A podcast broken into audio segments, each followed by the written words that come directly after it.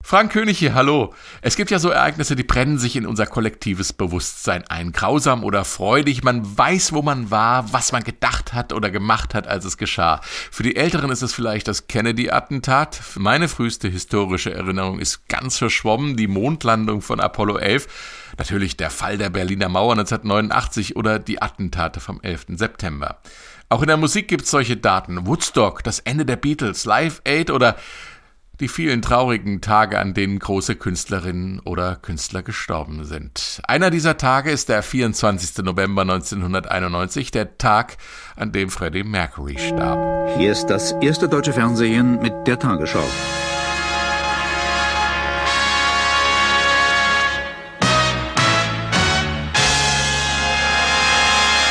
Der Leadsänger und Komponist der britischen Rockgruppe Queen, Freddie Mercury, ist in London an den Folgen einer AIDS-Erkrankung gestorben. Er wurde 45 Jahre alt. We Are the Champions, Bohemian Rhapsody und Crazy Little Thing Called Love gehörten zu seinen größten Erfolgen.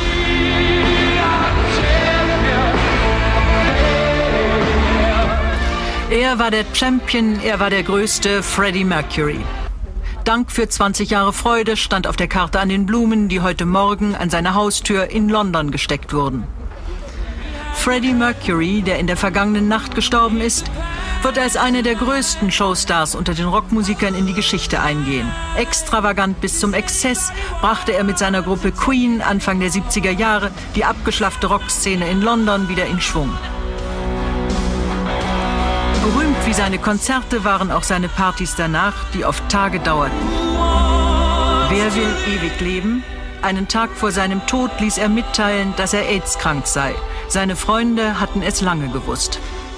30 Jahre ist das mit Erscheinen dieses Podcasts her und noch immer fühlt es sich so an, als sei Freddie Mercury irgendwie noch da. Wir feiern Freddie Mercury und Queen heute, indem wir unser Queen-Spezial aus dem Oktober 2018 wiederholen. Für die Statistiker, das war unsere Folge 26. Wir haben es damals aus Anlass der Premiere des vierfach Oscar-prämierten Queen-Films Bohemian Rhapsody produziert. Viel Spaß damit!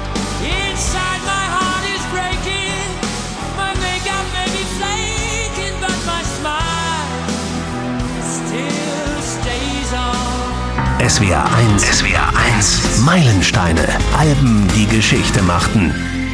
Bohemian Rhapsody heißt nicht nur die wahrscheinlich ewige Nummer 1 der SW1 Hitparade, es ist auch der Titel des neuen Films über die Band Queen, genau genommen über Sänger Freddie Mercury und über die Band.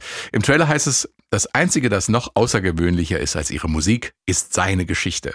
Aus diesem Grund gibt's diese Woche kein SWR1 Meilenstein-Album im klassischen Sinne, sondern gleich fünf Meilensteine eben von Queen. Wir sprechen drüber hier im SWR1 Meilenstein Podcast. Im Studio sind Katharina Heinius aus der SWR1 Musikredaktion. Hallo. Und Michael Luke, der Mann von SWR1, der Queen nicht nur live erlebt hat, sondern ganz nah dabei war in Mannheim auf dem Maimarktgelände am 21. Juni 1986. Hallo Michael. Hallo Frank. Das war damals das SWF 3 Festival und du warst sozusagen dienstlich dabei. Erzähl mal, wie war das damals? Also es war einfach gigantisch. Äh, wir haben alle auf diesen Höhepunkt hingearbeitet, auf dieses Queen-Konzert, hatten vorher viele Interviewtermine und Treffen mit der Band und dann war es endlich soweit, dass Queen in Mannheim aufgetreten ist, diese gigantische Bühne. Also ich habe noch nie eine Bühne erlebt, äh, die mit Teppichboden ausgelegt ist. Ich bin da rausgegangen auf die Bühne und denk, hallo, was ist denn das? Das ist ja der absolute Hammer. Und da waren auch extra an den PA-Wings neben, also damals gab es ja noch richtig große Lautsprecherboxen, die praktisch gigantisch hoch aufgebaut waren. Heute ist es ein bisschen kleiner, weil die Boxen einfach besser sind. Und äh, da waren extra Wege für Freddie Mercury gemacht worden, dass der also wirklich nicht nur auf der Bühne war und nach vorne ein bisschen ins Publikum konnte, sondern vor allen Dingen auch ganz weit neben raus an diese Boxen immer laufen konnte. Und ehrlich gesagt, der hat da auch ziemlich viel Sport gemacht. Also der ist da wirklich rumgelaufen und hat das alles ausgenutzt. Und es war halt wirklich eine Materialschlacht auch. Also damals waren die Very Lights, diese Moving Heads, wie wir sie heute kennen, also äh, Lichter, die sich in alle Richtungen bewegen, die ihre Farben ändern können. Das war damals ganz neu. Und äh, vor allen Dingen, die hatten da nicht nur ein paar, die hatten da Tausende von oben drin hängen. Also es war einfach nur gigantisch, aber es hat halt auch zu diesem gigantischen Rock'n'Roll, den die spielen, gepasst. 14 Studioalben haben sie zu Lebzeiten von Freddie Mercury zwischen 73 und 1991 veröffentlicht und eigentlich ist jedes dieser 14 Alben irgendwie ein Meilenstein. Wir haben uns aber jetzt auf fünf geeinigt. Als da wären aus dem Jahr 1974 Sheer Heart Attack, da ist unter anderem Killer Queen drauf, A Night at the Opera von 75, klar mit Bohemian Rhapsody, News of the World aus 77, We Will Rock You und We Are the Champions ist da drauf, A Kind of Magic, das war 1986 und natürlich zum Schluss Innuendo, das Abschiedsalbum von Freddie Mercury mit dem unfassbaren The Show Must Go On. Und Katharina, Warum jetzt ausgerechnet diese fünf Alben? Weil das eigentlich die großen Eckpfeiler sind in dem Queen-Universum, sag ich mal. Ähm, wir haben uns bei der Auswahl echt schwer getan, weil man wirklich jedes Album, du hast es schon angedeutet, hätte nehmen können. Aber ähm, diese fünf Alben haben tatsächlich was Besonderes, was die anderen Alben nicht haben. Also sie gehen immer noch mal einen Schritt weiter oder ergänzen den Queen-Sound oder Queen haben, sie haben irgendwas anderes gemacht und deswegen haben wir diese fünf Alben genommen, um eben eben auch die ganze Spannbreite abzudecken. Mhm.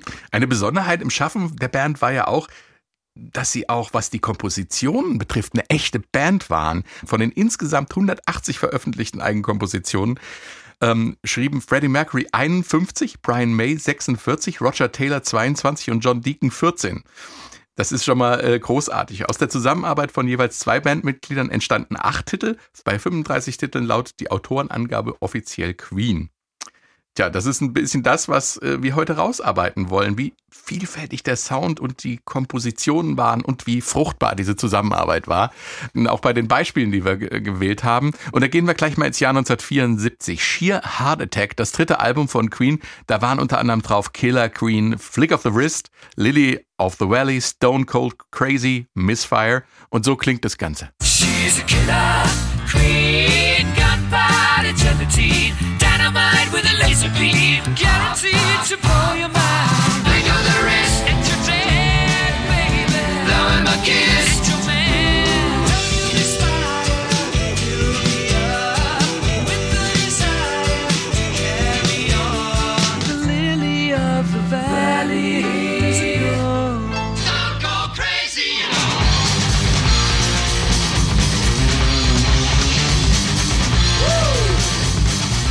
Sheer Heart Attack von Queen aus 1974. Das war der kommerzielle Durchbruch für die Band. Michael, kannst du dich noch erinnern, wie das damals bei dir angekommen ist? Also ich kann mich absolut daran erinnern und das war auch eine der Queen-Nummern, die mir total gut gefallen haben, weil es da schön nach vorne abging. Also Bohemian Rhapsody, das war mir damals in der Queen-Zeit fast schon zu schwer, zu klassisch, zu langsam. Also ich stand am Anfang, als ich Queen kennengelernt habe als Jugendlicher, eher so auf diese Rockmusik, auf die, auf die harten Rocknummern von Queen. Sie kommen, ja auch, sie kommen ja auch sozusagen aus dem Glamrock. Also sie haben ja noch diesen kompletten Glamrock-Rückenwind von T-Rex und, und Bowie, Siggy Star, das war ja gerade Anfang der 70er irgendwie draußen.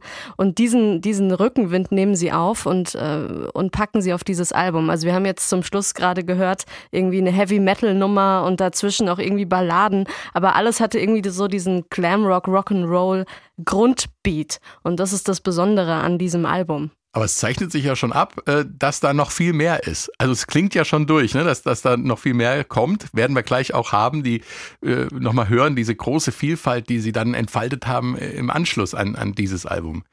Ähm, Katharina, die Umstände, unter denen das Album entstanden ist, die waren ja alles andere als ähm, äh, günstig, sag ich mal. Mhm. Ja, also Queen waren vorher auf einer großen USA-Tournee und äh, Brian May ist erkrankt. Er ist an Hepatitis erkrankt und sie mussten diese Tournee ähm, abbrechen. Und äh, seine Erkrankung fiel dann auch in die Zeit, in der sie halt Sheer Heart Attack produziert haben. Das heißt, Brian May ist eigentlich als Gitarrist in der Zeit ähm, ausgefallen. Er konnte die seine Gitarrenparts, seine Riffs erst viel später eigentlich dem Album hinzufügen.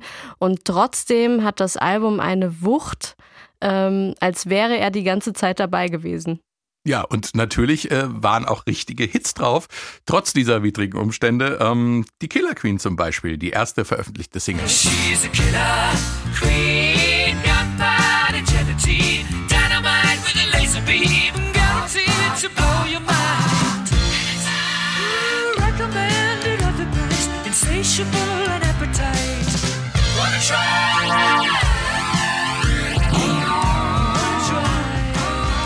Eine Frage an euch beide. Wer kann mir beantworten, wer ist die Killer Queen? Das ist eine Prostituierte. Äh, ganz interessant vielleicht auch diese Doppeldeutigkeit überhaupt vom, von Queen. Ne? Wenn du sagst, es ist eine Prostituierte, aber Queen äh, hat ja sowieso auch so eine Doppeldeutigkeit. Äh, für Homosexuelle wird es auch oft benutzt. Das heißt, der Bandnamen und auch hier der Titel, der spielt mit so auch mit so sexuellen Anspielungen. Das ist auch so ein bisschen Markenzeichen von Freddie Mercury gewesen, oder? Ja, natürlich. Also er hat sich natürlich mit, äh, mit Sexualität sehr intensiv auseinandergesetzt. Also ob das, also vor allem mit seiner eigenen natürlich. Also er war ja auch damals ähm, eigentlich liiert. Er hatte eine Freundin, eigentlich auch glücklich. Und dann ähm, merkte er aber immer deutlicher, dass er eigentlich sich von Männern angezogen fühlt. Und ähm, also er hat sich da, glaube ich, schon sehr intensiv auseinandergesetzt, auch gerade was dieses Verruchte angeht, eben Prostitution auch und so. Und Killer Queen, damit wollte er eigentlich eher zeigen, dass eben auch Prostitution ähm, Glamour haben kann. Also er sagt, das ist auch eine selbstbewusste, starke Frau, die eben die Killer Queen ist. Mhm. Und äh, soundmäßig äh, ist da ja jetzt nicht ganz so viel Claim drin, ähm, Michael, oder? Du sagst, du hast so auf diese harten Rocknummern gestanden. Der erste Hit sozusagen war ja eher, ähm, ja, sowas Augenzwinkerndes. Ich bin auch so peu à peu auf Queen aufmerksam geworden. Also ich hatte vorher Led Zeppelin gehört und viele Hardrock-Sachen, die Purple zum Beispiel, und bin so ganz langsam irgendwie an Queen rangekommen. Klassenkameraden, die gesagt haben, hey, guck mal hier, tolle Gruppe und so. Und ich fand aber von Killer Queen allein dieses Schnippen am Anfang, das äh, hat mir schon gefallen und dieser Beat, also die Nummer ist relativ schnell an mich rangegangen. Die zweite Single wahrscheinlich noch viel schneller ähm, an dich, Michael, das ist Now I'm Here. Now I'm here. Now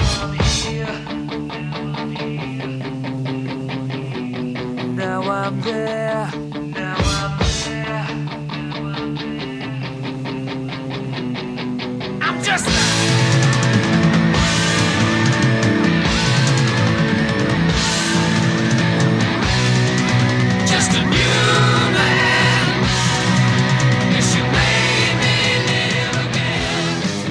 Das ist natürlich richtig schöner brachialer Rock. Ja. Also ich höre da sogar so ein Ja. bisschen Hu raus. Ne? Ja, ja, ja absolut. Das Absolut. Ist, das ist Rock'n'Roll und das ist auch genau das Thema. Es geht um die groß, erste große ähm, US-Tour, bei der Brian May ja erkrankt ist damals. Und ähm, das geht übers Tourleben. Das Leben zwischen hier und dort. Und ähm, ganz interessant, dieser Titel ähm, ist übrigens der am häufigst gespielteste Song von allen Queen-Songs bei Konzerten. Die haben es also durchgängig von ähm, 1974 bis zum Ende der großen Tourneen 86 gespielt. Also eigentlich ein äh, Guinness-Buch verdächtiger Song von Queen. Ja, und äh, Michael, du hast gerade gesagt, als wir den Song gehört haben, da passiert auch soundmäßig total viel. Genau, ne? die haben ja immer ganz toll experimentiert mit den verschiedensten Sachen und Möglichkeiten. Und da fand ich ganz toll, dass dieses Now I'm here, now I'm there, dass dann da auch noch der Stereo-Effekt eine Rolle gespielt hat. Das war damals ja noch nicht so selbstverständlich. Ja, da haben ja viele noch Mono gehört, ich sowieso mit alten Röhrenradios und so. Und dann hatte ein Klassenkamerad eine richtige Stereoanlage. Also nicht sowas wie ich. Und da habe ich das dann gemerkt und habe gedacht, wow, das ist ja der Hammer. Ja, diese Experimentierfreude, finde ich auch, hört man schon auf diesem Album ganz deutlich. Ähm, Brian May hat mal in einem Interview gesagt, das fand ich großartig. Das Studio ist eine Leinwand, du kannst alles damit tun, ich liebe es. Also er kann sozusagen das Studio ausmalen und das haben sie tatsächlich auch auf diesem Album schon gemacht und auf dem nächsten noch mehr. Und damit sind wir schon äh, bei A Night at the Opera. War ja übrigens auch schon mal Meilenstein-Album bei SWR 1.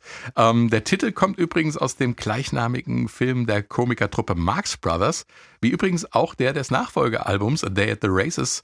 Ist also eine Verneigung vor den großen Marx Brothers. Und ähm, Night at the Opera ist das vierte Studioalbum von Queen und in gewisser Hinsicht ja auch ein Neustart, ne? Ja, die Band äh, war sozusagen pleite, obwohl sie diesen großen Hit hatten mit Killer Queen.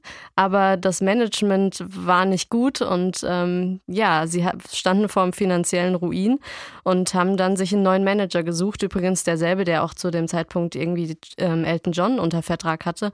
Und der hat sie sozusagen dann wieder äh, ins Plus geholt und hat ihnen auch gesagt, macht euch keine Gedanken.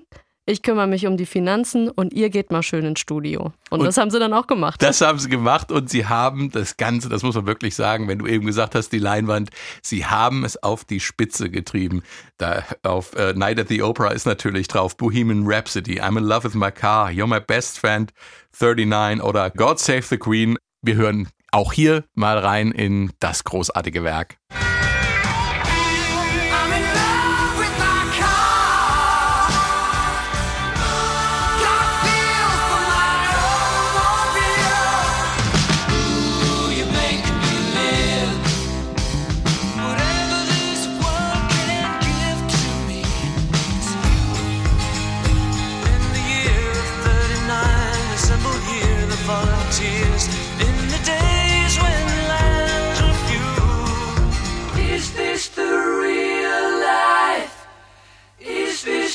fantasy.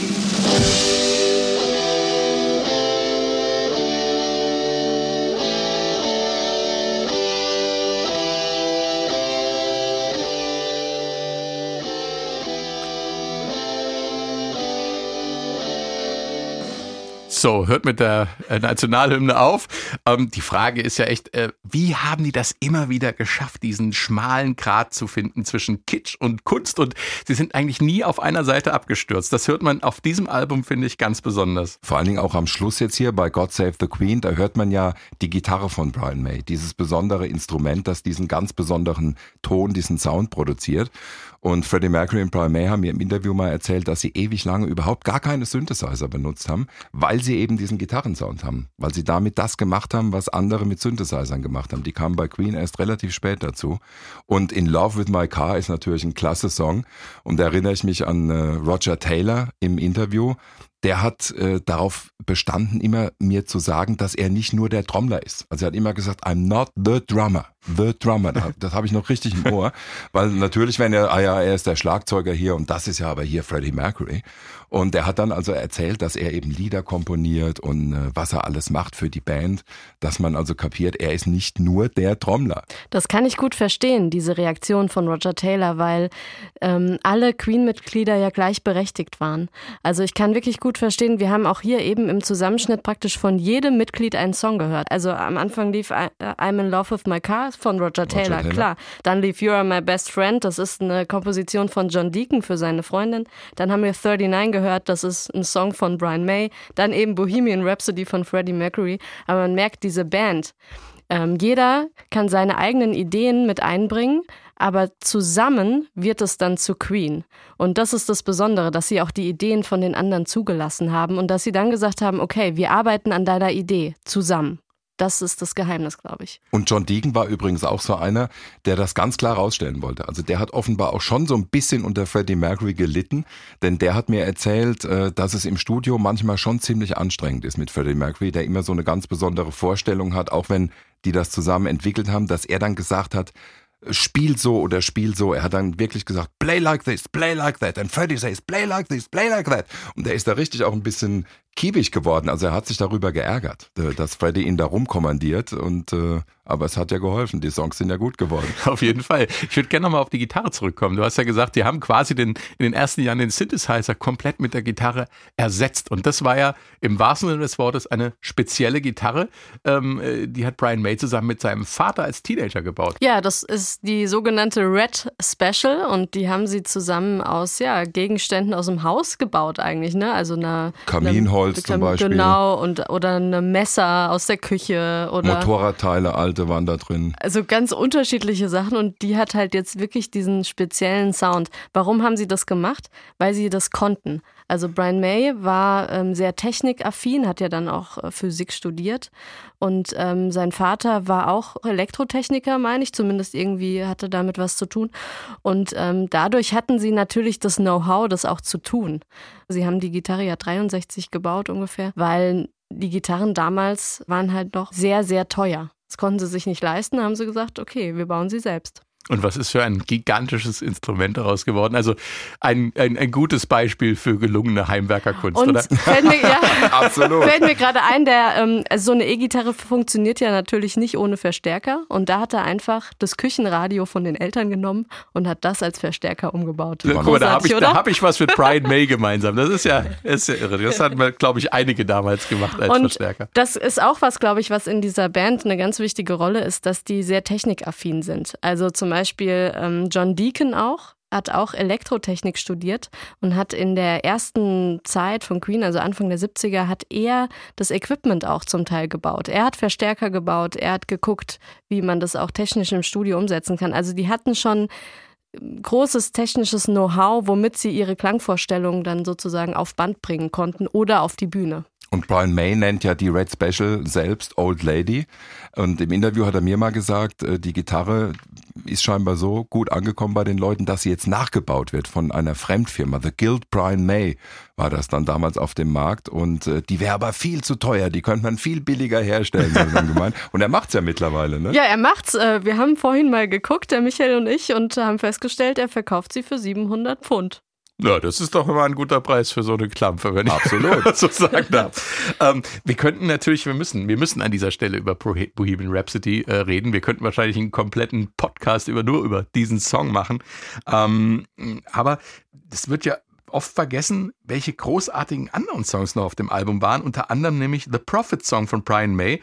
Der war kaum weniger komplex als Bohemian Rhapsody, geht manchmal aber so ein bisschen unter. Aber ich wollte es nur mal erwähnt haben, dass äh, Bohemian Rhapsody nicht das einzige Mammutwerk auf dem Album ist.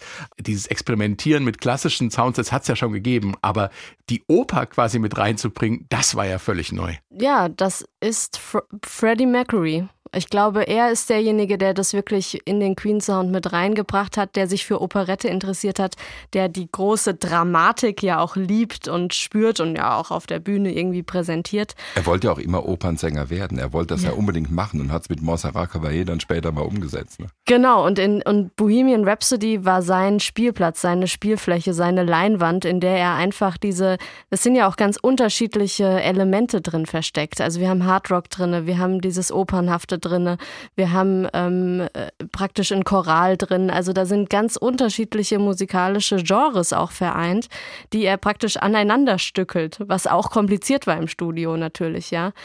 Aber ähm, was, was diesen Sound oder ja, also er hatte, glaube ich, das ist das Besondere, er hatte eine Klangvorstellung und er ist mit dieser Klangvorstellung ins Studio gegangen und er hat die anderen dazu gebracht, diese Klangvorstellung umzusetzen. Und wie war das damals mit dem neuen Manager? Hat, der hat ja gesagt, ich halte euch den Rücken frei und ich meine, dann kommen die mit so einem Ding. Das ist ja auch nicht von heute auf morgen aufgenommen gewesen. Ja. Das waren ja Wochen, äh, die die da dran gesessen haben, ähm, an dem einen einzigen Song. Ähm, wie hat der darauf reagiert? Die Plattenfirma hat eigentlich gleich gesagt, was denn das für ein Mist? Also die wollten das überhaupt nicht auf der Platte haben und die wollten das schon gar nicht als Single veröffentlichen, weil der Titel natürlich an sich viel zu lang war, über fünf Minuten. Das ging damals überhaupt nicht im Radio und auch ähm, der Sound war überhaupt nicht radiotauglich, weil er eben in seiner Komplexität viel zu sperrig war. Also welchen Titel hätte man denn vorher und nachher draufspielen sollen? Ähm, ist ja heute auch manchmal noch ein Problem. Das kennen wir ja auch, ne? Welche, welcher Titel läuft vor oder nach Bohemian Rhapsody? Deswegen läuft er bei der SWR1-Hitparade immer am Schluss. Genau. Ähm, aber das war tatsächlich ein Problem und Freddie Mercury wollte diesen Song eigentlich als Single veröffentlichen, aber ähm, der Plattenboss hat gesagt, nö, mache ich nicht und hat sie wieder rausgeschickt.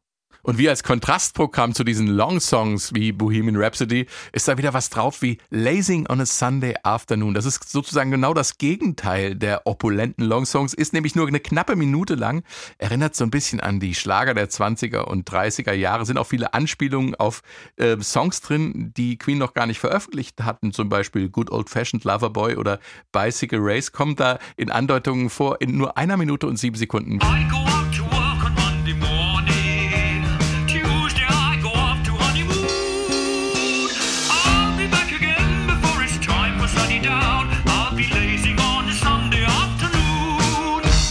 Ja, was ist jetzt das?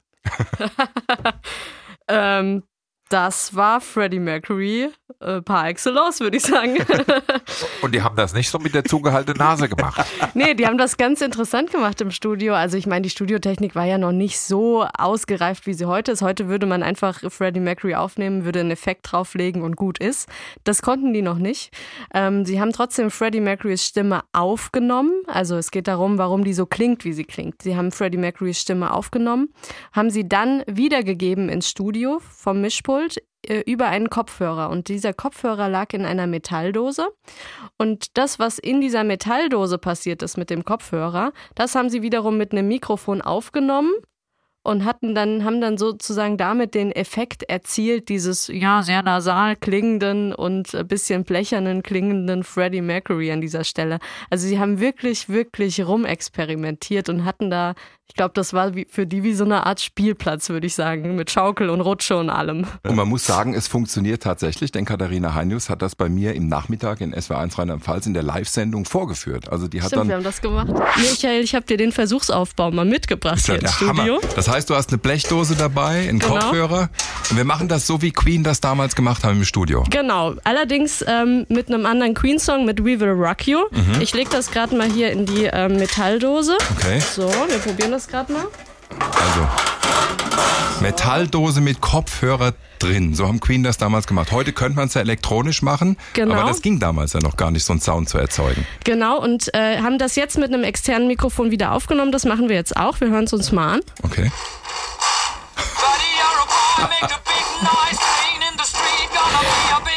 Ja, klingt, Hammer. klingt dünn, Ja, genau.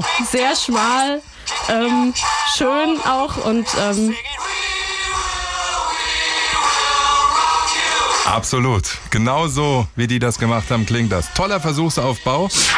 Großartig. Ähm, wir haben eben schon mal drüber geredet. I'm in love with my car, das spezielle Verhältnis von Roger Taylor zu seinem Auto. Hören wir mal rein.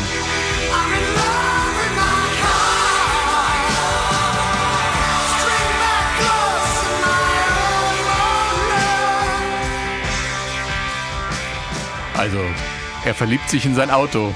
Äh, Soll es ja geben bei Männern. Absolut. übrigens ein Running Gag in der Band. Die haben, die anderen Queen-Mitglieder haben äh, Roger Taylor immer damit aufgezogen, dass er ja ein Liebeslied für sein Auto geschrieben hat, anstatt für seine Freundin. Der war auch so drauf. Ich habe den im Interview genauso erlebt. Nach seinen Hobbys gefragt, hat er gesagt, I like to buy houses.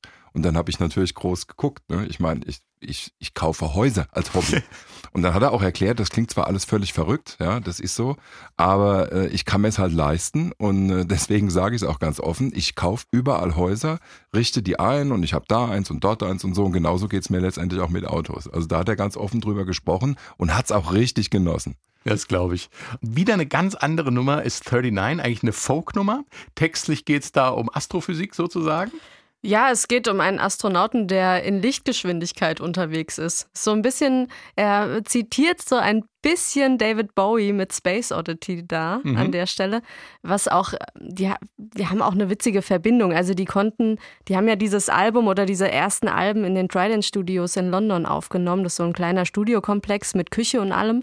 Und sie haben immer die freie Studiozeit von David Bowie bekommen. Also immer wenn Bowie fertig war an dem Tag, konnten Queen schnell rein und weiter an ihrem Album arbeiten. Und wenn Bowie wieder da war und was machen wollte, mussten sie halt wieder das Studio räumen. So ungefähr lief das. Also von daher gibt es auch da eine Verbindung. Und 39, ja, ist ähm, der 39. Song auf einem Queen-Album. Deswegen hat Brian May ihn eigentlich so genannt. Ähm, ganz interessant, äh, wenn wir jetzt äh, den Titel aufliegen haben und äh, ihn hören, dann wird etwas passieren, mit dem ihr wahrscheinlich nicht rechnet. Ähm, deswegen äh, aufgepasst. alt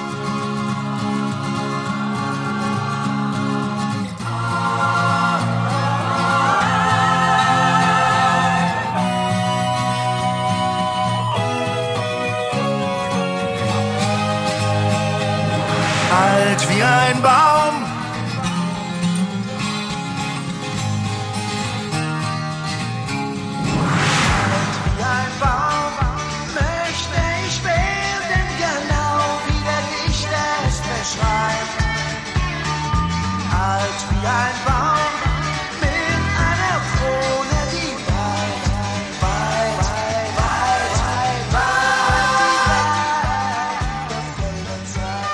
Tja, ähm, Ja, stellt sich die Frage, das haben die jetzt Queen? Pullis von Queen geklaut oder Queen von den Pullis?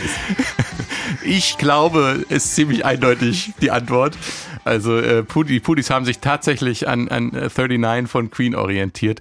War ja auch ähm, sozusagen folgenlos, weil sie durften hinter ihrem eisernen Vorhang ja machen, was sie wollten. Ne? Und möglicherweise auch nötig, weil man nicht so leicht an Queen-Platten rankam. Ja, sie haben dann einfach eben den Sound genommen und übertragen. War übrigens auch eine gängige Praxis. Es gibt da einige Beispiele. Aber es ist ja auch, äh, eigentlich finde ich es ganz sympathisch, dass man einfach so sich inspirieren lässt. Gibt es ja tausendmal die Beispiele in der Rock- und Popmusik. Aber das war mir auch neu, dass tatsächlich die Pudis äh, auch was mit Queen zu tun haben. Auch ein interessanter Fun-Fact am Rande. Ähm, gut, wir sind beim nächsten Album im Jahr 1977 angelangt und das ist News of the World, das Album mit den beiden Zwillingshits We Will Rock You und We Are the Champions. Und so klingt's. So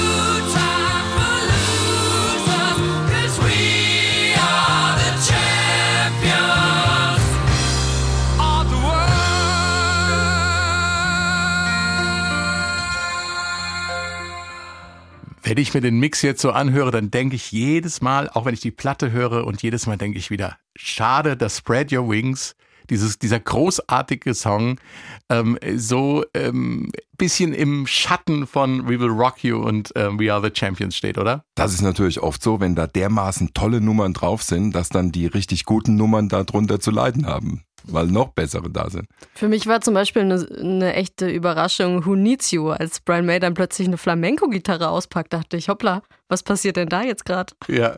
Also mit dieser Platte haben wir ja unsere Lehrer in den Wahnsinn getrieben. Ne? Das war auch eine, wo ich mich noch genau dran erinnern kann, als ich die gekauft hatte, mit diesem großen Roboter drauf, der Queen praktisch in den Händen hält. Also da sind die Bandmitglieder ja in diesen riesigen Roboterhänden und da läuft auch Blut. Das fand ich immer so ein bisschen schade, weil ich habe die ja so gemocht. Ja, und äh, jedenfalls da war eben We Will Rock You drauf. Und wir haben dann wirklich oft in den fünf Minuten Pausen in der Schule haben wir uns auf den Boden gekniet, alle zusammen und hatten dann eben dieses gemacht hier, ja, bis der Lehrer reinkam. Und wenn der dann anfing, was an die Tafel zu schreiben, haben wir weitergemacht. bis der irgendwann ausgerastet ist. Und dann haben wir gesagt, gut, okay, machen wir ein bisschen Mathe. Ne? Ich glaube, da können ganz viele, die so in den 70er und 80ern groß geworden sind, drüber erzählen. Das eignet sich ja besonders. Und ich glaube, die Band hat es auch ganz genau so gewollt. Brian May hat das ganz genauso gewollt, weil er hat das äh, gemerkt auf den Konzerten, die sie vorher gespielt haben, dass sie einen Song brauchen, in dem sie ihr Publikum integrieren wollen. Also sie wollten, dass wirklich alle zusammen praktisch diesen Song performen. Es war eine Performance und hat sich dann diesen einfachen Stampf- und Klatschrhythmus überlegt. Also ihr habt sozusagen genau das Richtige gemacht, wenn ihr damit eure Lehrer genervt habt. Ihr habt eine Performance gemacht. Hat gewirkt. ja, ähm, das war ja so der Übergang äh, von Queen als, als große Rockband zu einer richtigen, ja, wie soll ich sagen, Arena, Stadion, Rockband. Das sind ja nur so Hymnen, die funktionieren vor dem ganz großen Publikum. Ne? Ähm, da trotzdem sind auf dem Album dann wieder, du hast gesagt, Flamenco-Anklänge drauf, es sind ähm, äh, Jazz, Punkrock-Elemente drauf, Blues. Sie haben sich nicht von der Vielfalt verabschiedet, obwohl sie jetzt in völlig anderen Sphären unterwegs waren. Ja, sie haben es erweitert, würde ich sagen. Also sie haben das, was sie vorher gemacht haben, sozusagen noch durch weitere Genres ergänzt. Ein Beispiel für diese Vielfalt ist natürlich My Melancholy Blues. I'm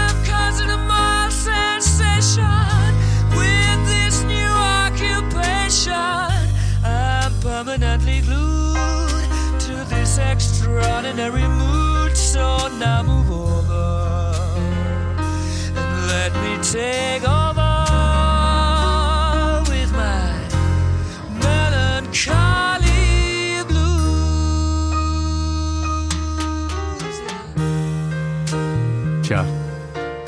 werden wir wieder in eine ganz andere Welt entführt. Es könnte auch ein Stück aus dem Great American Songbook sein. Ein schöner Jazzstandard. Aber es ist ein Stück von Freddie Mercury. Er hat Ja, es und so geschrieben. ein bisschen verrucht schon wieder. Ja, aber ein, also man merkt nochmal an dieser Stelle, wie vielseitig seine Stimme war, wie vielseitig, wie, wie, was er alles reinlegen konnte. Er konnte Drama reinlegen, also die große Oper. Er konnte eine Rockshow singen, ja, mit echt Kraft, Kraft einfach in der Brust, ja. Und er konnte eben auch diese, diese leichte, dieses leichte Jazzige aufnehmen und, und die, und die Melodien. Er singt ja oft die von unten an und lässt sie dann nach oben aufblühen. Und das ist was, was, was in diesem Song echt besonders ist. 1986 kam A Kind of Magic raus. Im Prinzip der Soundtrack zum Highlander-Film. Allerdings sind die Songs auf dem Album ein bisschen andere Versionen als im Film. Und so klingt It's a kind of magic.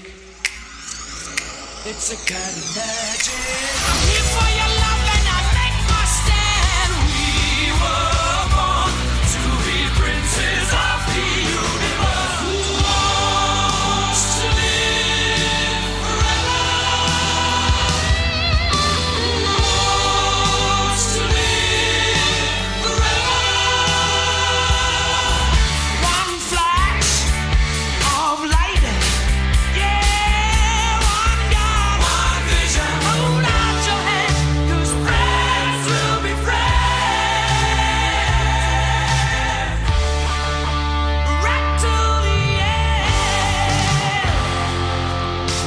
One Vision, A Kind of Magic, Friends Will Be Friends, Who Wants to Live Forever, Princess of the Universe. Großartige Songs und ein Album zur letzten großen Stadiontour, die Queen gemacht haben. Und was soll ich sagen? Einer in dieser Runde war dabei. Michael Luke. Ja. Ja. Ja, wir beneiden dich alle sehr. Und da habe ich ein schönes Beispiel. Ähm, können wir uns noch mal reindenken in das Jahr 1986, damals auf dem Maimarktgelände im Juni. Gibt nämlich eine Platte von Queen, die heißt Queen on Air. Ähm, äh, da sind Liveaufnahmen aus der BBC drauf und auch ein paar Liveaufnahmen aus großen Konzerten. Unter anderem auch von dem auf dem Maimarktgelände, wo Michael Luke dabei war. Wir hören ganz kurz in den Anfang der Show rein. Und hier sind jetzt live vom SWF 3 Open Air 86 Höhepunkt. Ladies and Gentlemen, der Queen.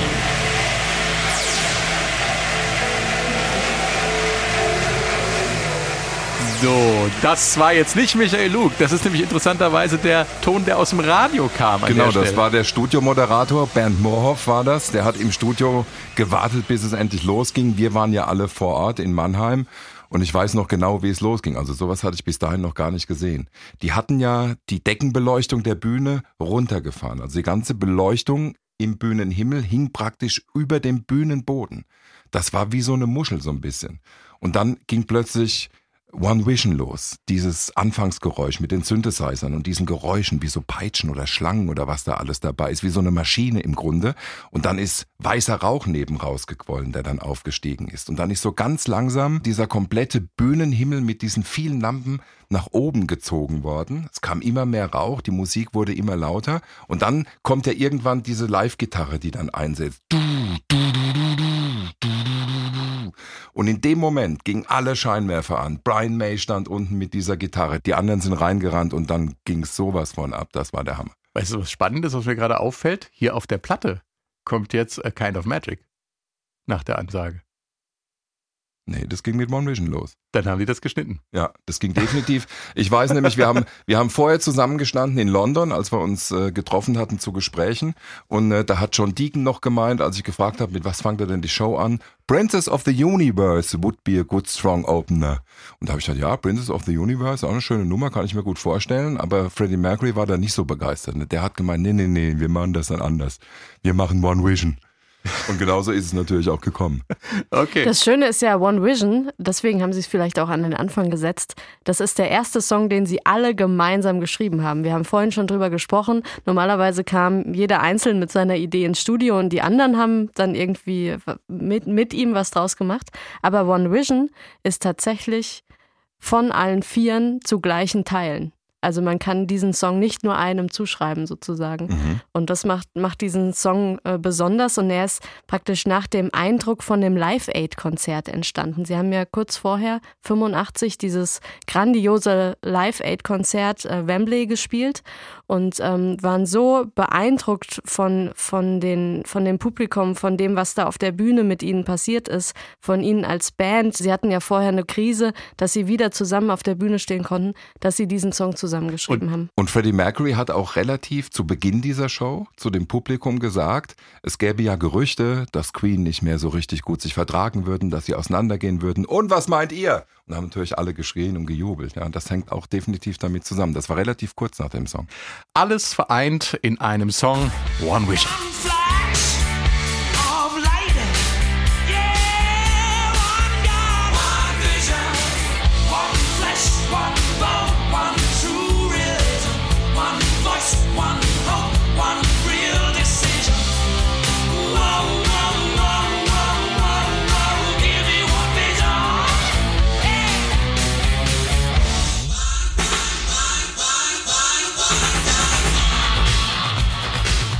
One Vision vom Kind of Magic Album von Queen 1986. Michael Luke hat live gehört damals auf dem Maimarktgelände. Und ich bin erschrocken da am Anfang, ehrlich gesagt. Das war die erste Nummer, wie gesagt. Und äh, dieser erste Chorgesang, den die da gebracht hatten, da waren die noch nicht so richtig warm gesungen. Und das klang leicht schräg. Also nicht schlimm, aber leicht schräg. Und wenn man äh, zu einem Radiosender gehört, der sowas dann überträgt, das ist ja eins zu eins alles live, komplett über die Antenne gegangen damals, dann denkt man immer, oh Gott, hoffentlich äh, wird's noch ein bisschen besser. Aber es war echt am Anfang, die war noch nicht warm. Das hat man gehört. Wenn du sagst, eins zu eins über die Antenne gegangen, dann haben sie auch keinen Verkehrsservice und so geliefert. Nichts, gar nichts. Also äh, Falschfahrer natürlich. Ich weiß nicht mehr, ob einer gekommen ist, aber Nachrichten, Verkehrsservice, alles ausgefallen, das ist komplett gesendet worden. Und ich treffe heute immer mal noch Leute, die sagen, hey, sie waren ja damals auch da und ich habe heute noch diese Mitschnitte, diese Bootlegs. Wird heute keine Plattenfirma natürlich mehr machen, ist ja völlig klar. Aber wir haben es damals zum Glück machen können. Das war gigantisch. One Vision, der Song, äh, der das neue Gruppengefühl oder das neue alte Gruppengefühl der Band wieder ähm, nach vorne trägt, ähm, nach draußen trägt, ist noch ein Song auf dem Album, der das nochmal unterstreicht. Friends will be friends. It's not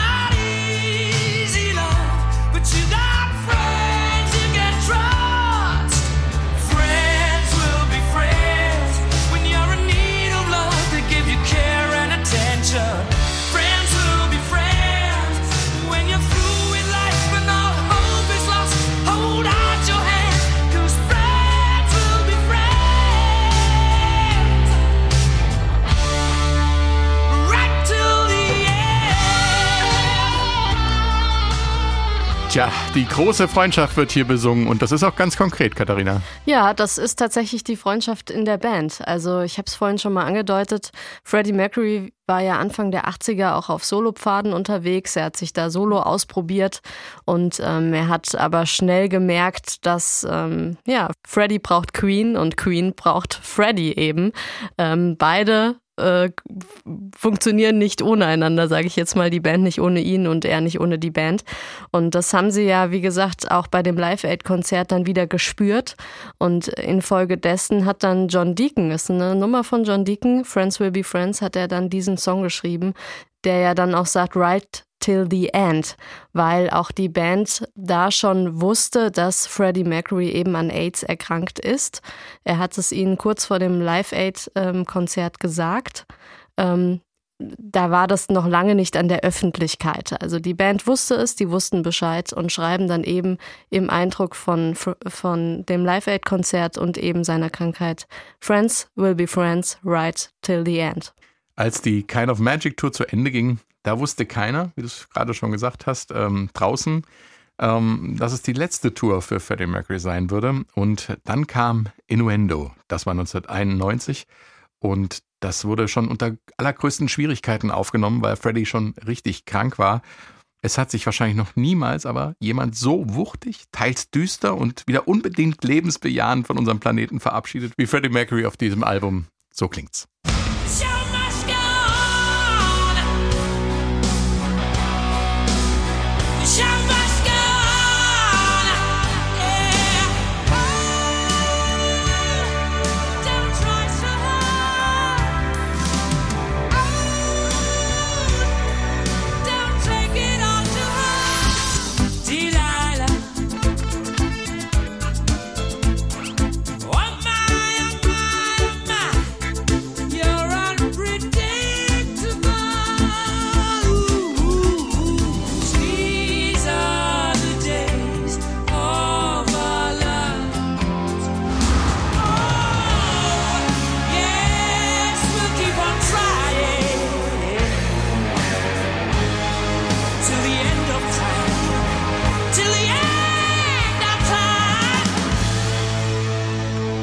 Show must go on.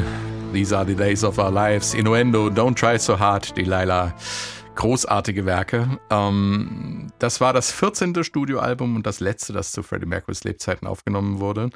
Es hat anderthalb Jahre gedauert, das Ganze zu machen. Äh, Freddie war schon richtig krank. Ich finde, man hört es auch. Also ich finde im Vergleich zu anderen Aufnahmen, gerade auch wenn man es jetzt nochmal hier über Kopfhörer im Studio hört, aber ich fand ich fand es auch damals schon, ist die Stimme einfach dünner. Man merkt auch, da ist ein bisschen mehr Halt drauf, die kommt nicht mehr so kräftig durch.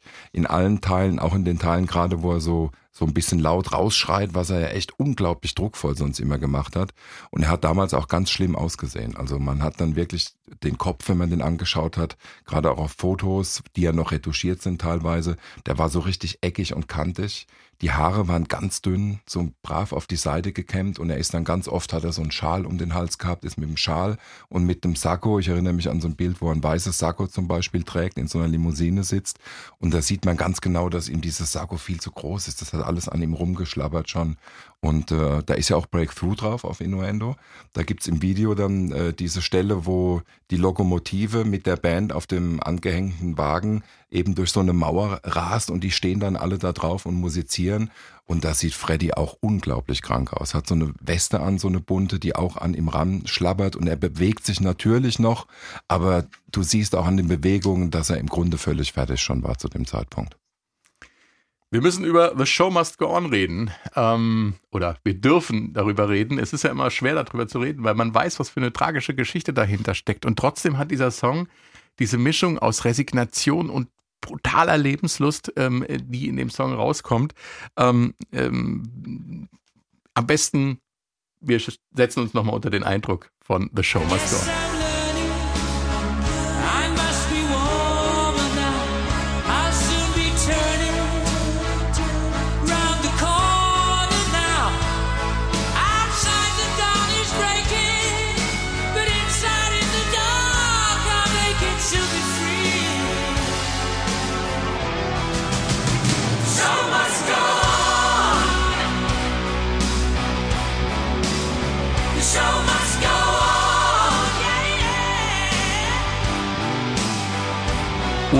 Unfassbar finde ich das. Also er singt davon, ich mache hier gleich die Biege und ähm, im nächsten Moment sagt er, aber ich habe Flügel wie ein Schmetterling, ich fliege davon und das ist so ergreifend. Ich habe damals äh, für SWR1 das SWR1 Songbook zu dem Titel gesprochen.